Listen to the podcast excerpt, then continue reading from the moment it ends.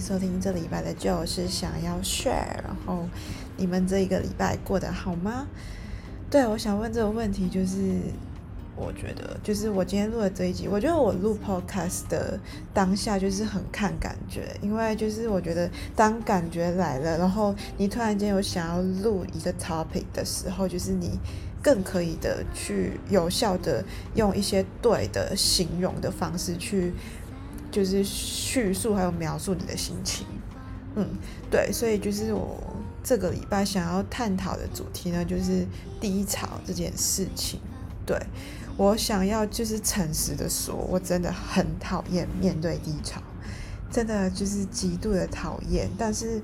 我偏偏就是一个非常就是心思细腻的女生，所以我觉得就是我。感受到的东西，因为很敏感的关系，所以我感受到的 feelings 的感觉啊，什么都比一个普通人还来得多。所以就是我其实有时候会很讨厌这样的自己，是因为就是我为什么要让我自己的内心就是那么辛苦，对不对？所以就是我这几天，就是好像从台湾回来之后。就是过了几天，我就有觉得，就自己好像慢慢的在陷入低潮期，就是好像也没有什么特别的事情发生，就是有时候会因为周遭的人的心情而影响到你自己的心情，这样对，所以可能最近就是因为回来之后就比较忙一些，然后就是要做事情很多，所以跟。就是我家人，还有可能就是老公。我现在把老公就是归类在家人里面，就是可能可以沟通的时间比较少，因为就是他也忙，我也忙，这样就是各自有想要。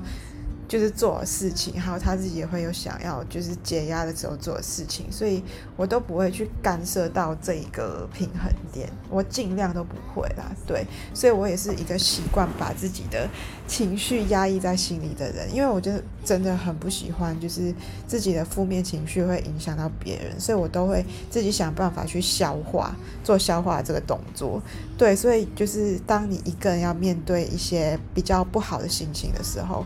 你就会就是比较会陷入低潮，然后难过，然后心情不好。但是像我说，我是一个自由工作者，我就是每天要面对我客户啊，面对周遭的人，所以就是我不能让自己的心情影响到自己的工作，因为这真的会影响到我的专业度。然后我觉得对一个自由工作者来说，在我的这个领域，我觉得就是专业这件事情对我来说是很重要的。对，所以就是这样。我会很讨厌面对低潮的原因就是这样，因为我必须自己去消化这个心情。嗯，然后我面对低潮的时候呢，我就是第一个感觉呢，就是当我知道我快陷入低潮期的时候，我就是首先我会先非常的焦虑还有紧张，然后就是这是。怎么讲？这是累积的，就是这个感觉，就是你今天就是可能有一点点焦虑，一点点紧张，然后可能到了隔天，那个焦虑和紧张的感觉就会越来越多，这样，对，然后，然后它就一直累积啊，到越来越多的时候，你就会就真的会很想就是坐在那边消化这个焦虑还有紧张的心情，因为你就没有办法，还有没有心思去。做其他事情了，然后那个感觉我真的很非常的不喜欢，非常的讨厌，非常的厌恶，因为就是我没有那个 ability，没有那个去做其他东西的能力，所以我的就是呃工作的能力会就是还蛮严重的下降的，因为我需要一点时间去冷静还有思考。去消化我这个负面的情绪，而且重点是这种低潮的负面情绪啊，不是一天内或者是短时间内你就可以去消耗的，所以就是辛苦的，比对我来说比较辛苦的一点在这边。对，然后我在焦虑和紧张的时候，我就会觉得自己很失败，就是为什么我。因为一定会有一些 trigger 到我的点，然后会让我开始紧张，还有焦虑，然后陷入低潮这样。然后其实很多时候就是自己内心的想法所带来的一些负面情绪，所以这样的话，我会觉得自己很失败，然后好像什么事情都做不好。然后为什么就是我没办法很快的从这种情绪内走出来，所以就是我会严重的陷入那个不好的情绪当中。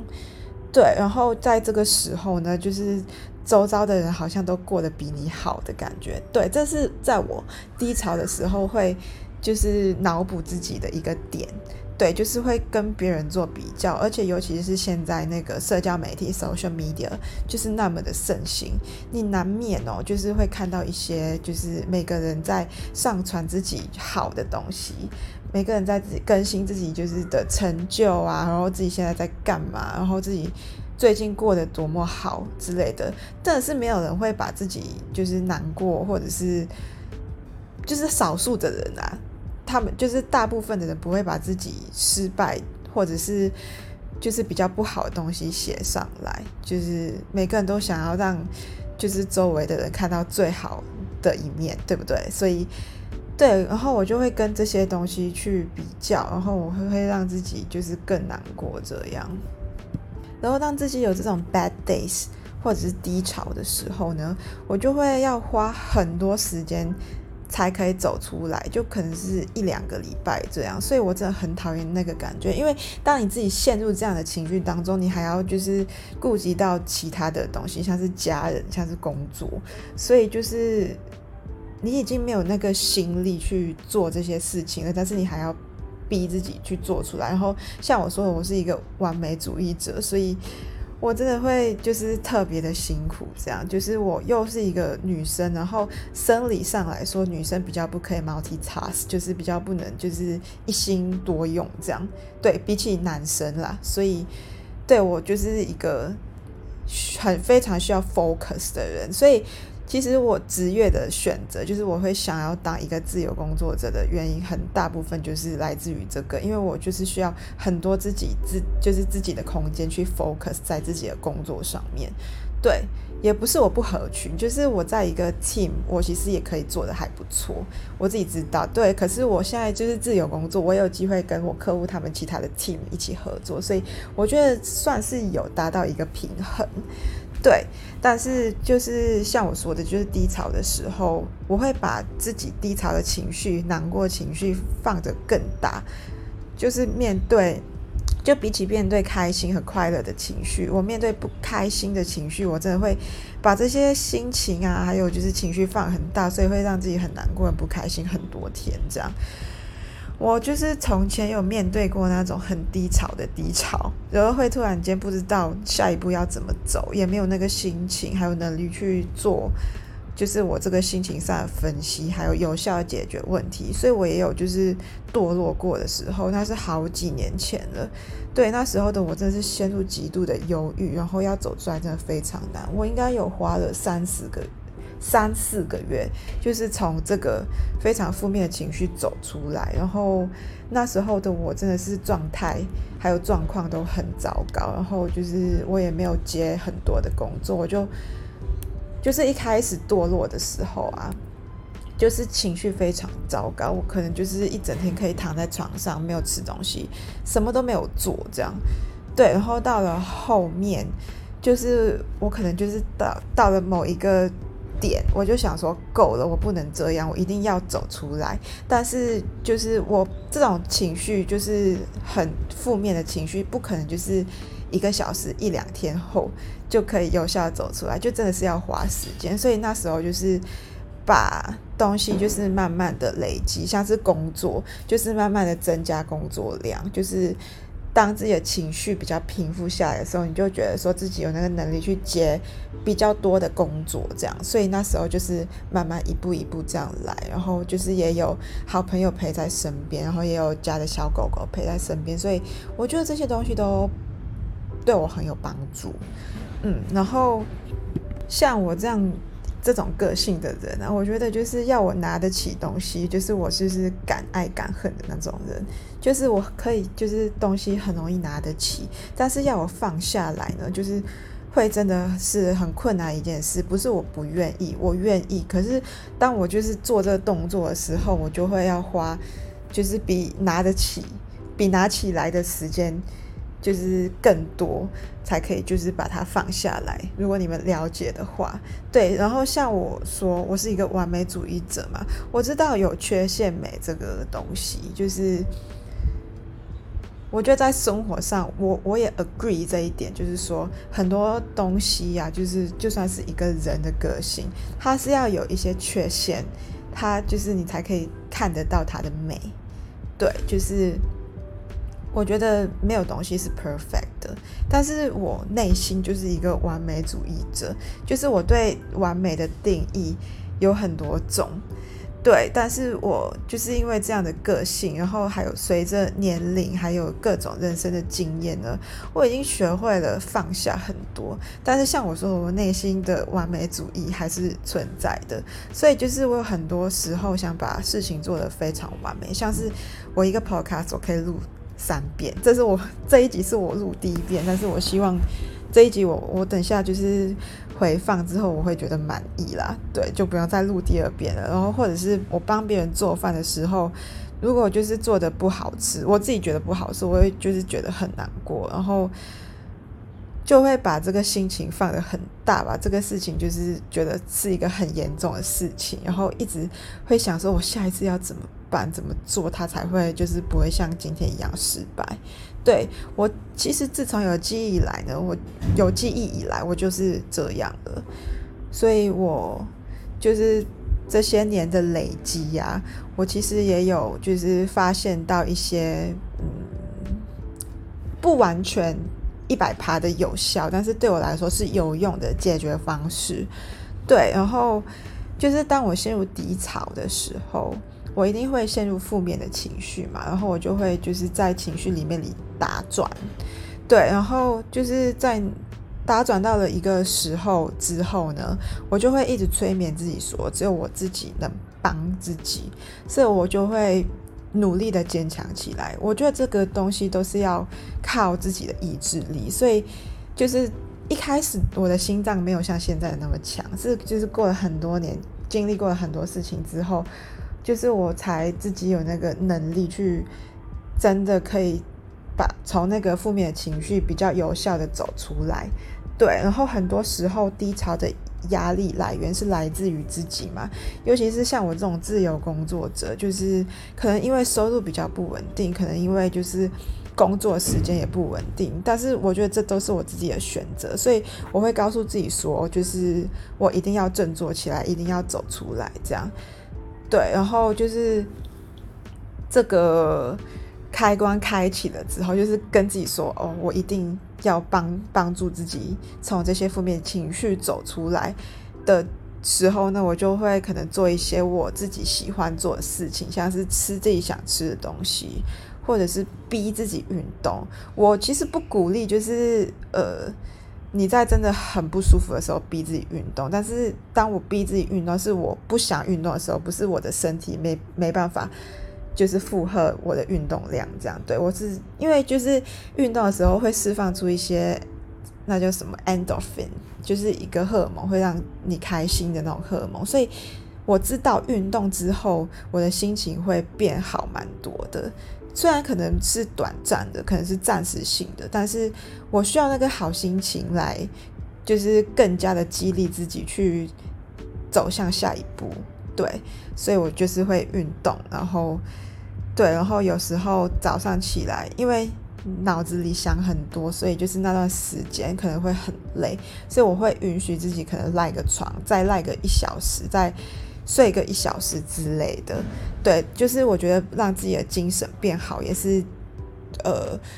走出负面情绪的其中一个很重要的步骤。嗯，然后我也会做一些会让自己。很开心的事情，就是以前我比较小的时候，我会去 retail therapy，就是可能就是想去买、去购物、去 shopping，就是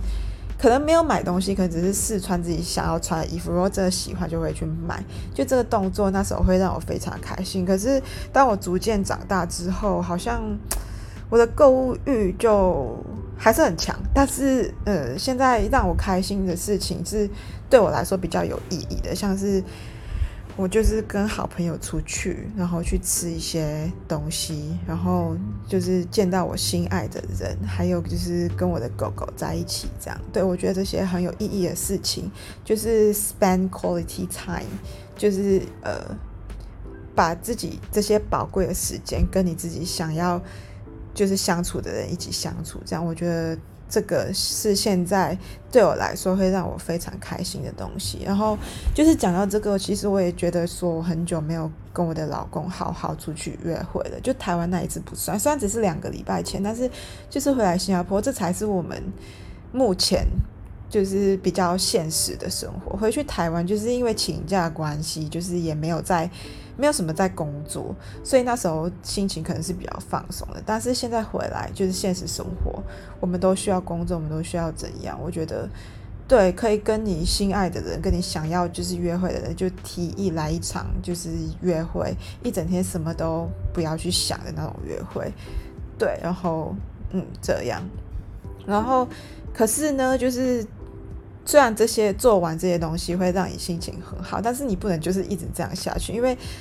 做完这些事情之后，你还是要懂得收心，然后去解决你低潮的这个问题。然后有时候问题像我说的是来自于自己内心的想法，所以转移心态很重要，就是你要有心态上的转换，你要去去想一些就是有效的解决方式，或者是往比较好的方面想，因为我。对我来说，很多不好的事情的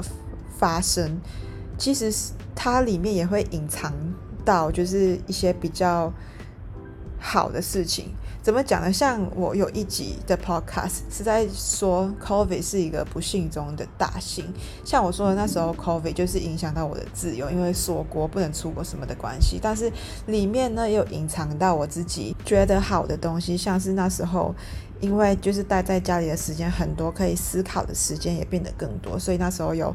稍稍的找回自己，然后也知道自己比较知道比较知道自己想要做的事情是什么，这样，所以就是像我说，的，就是 COVID 就是一个不幸中的大幸，就是这是一个例子，对，所以我相信很多不好的事情发生的时候，里面也会有隐藏隐藏到一些小确幸的，所以是你要就是。放开心去看得见这一些东西，嗯，对。然后我觉得呢，人生就是一个起起伏伏的状态，没有一个人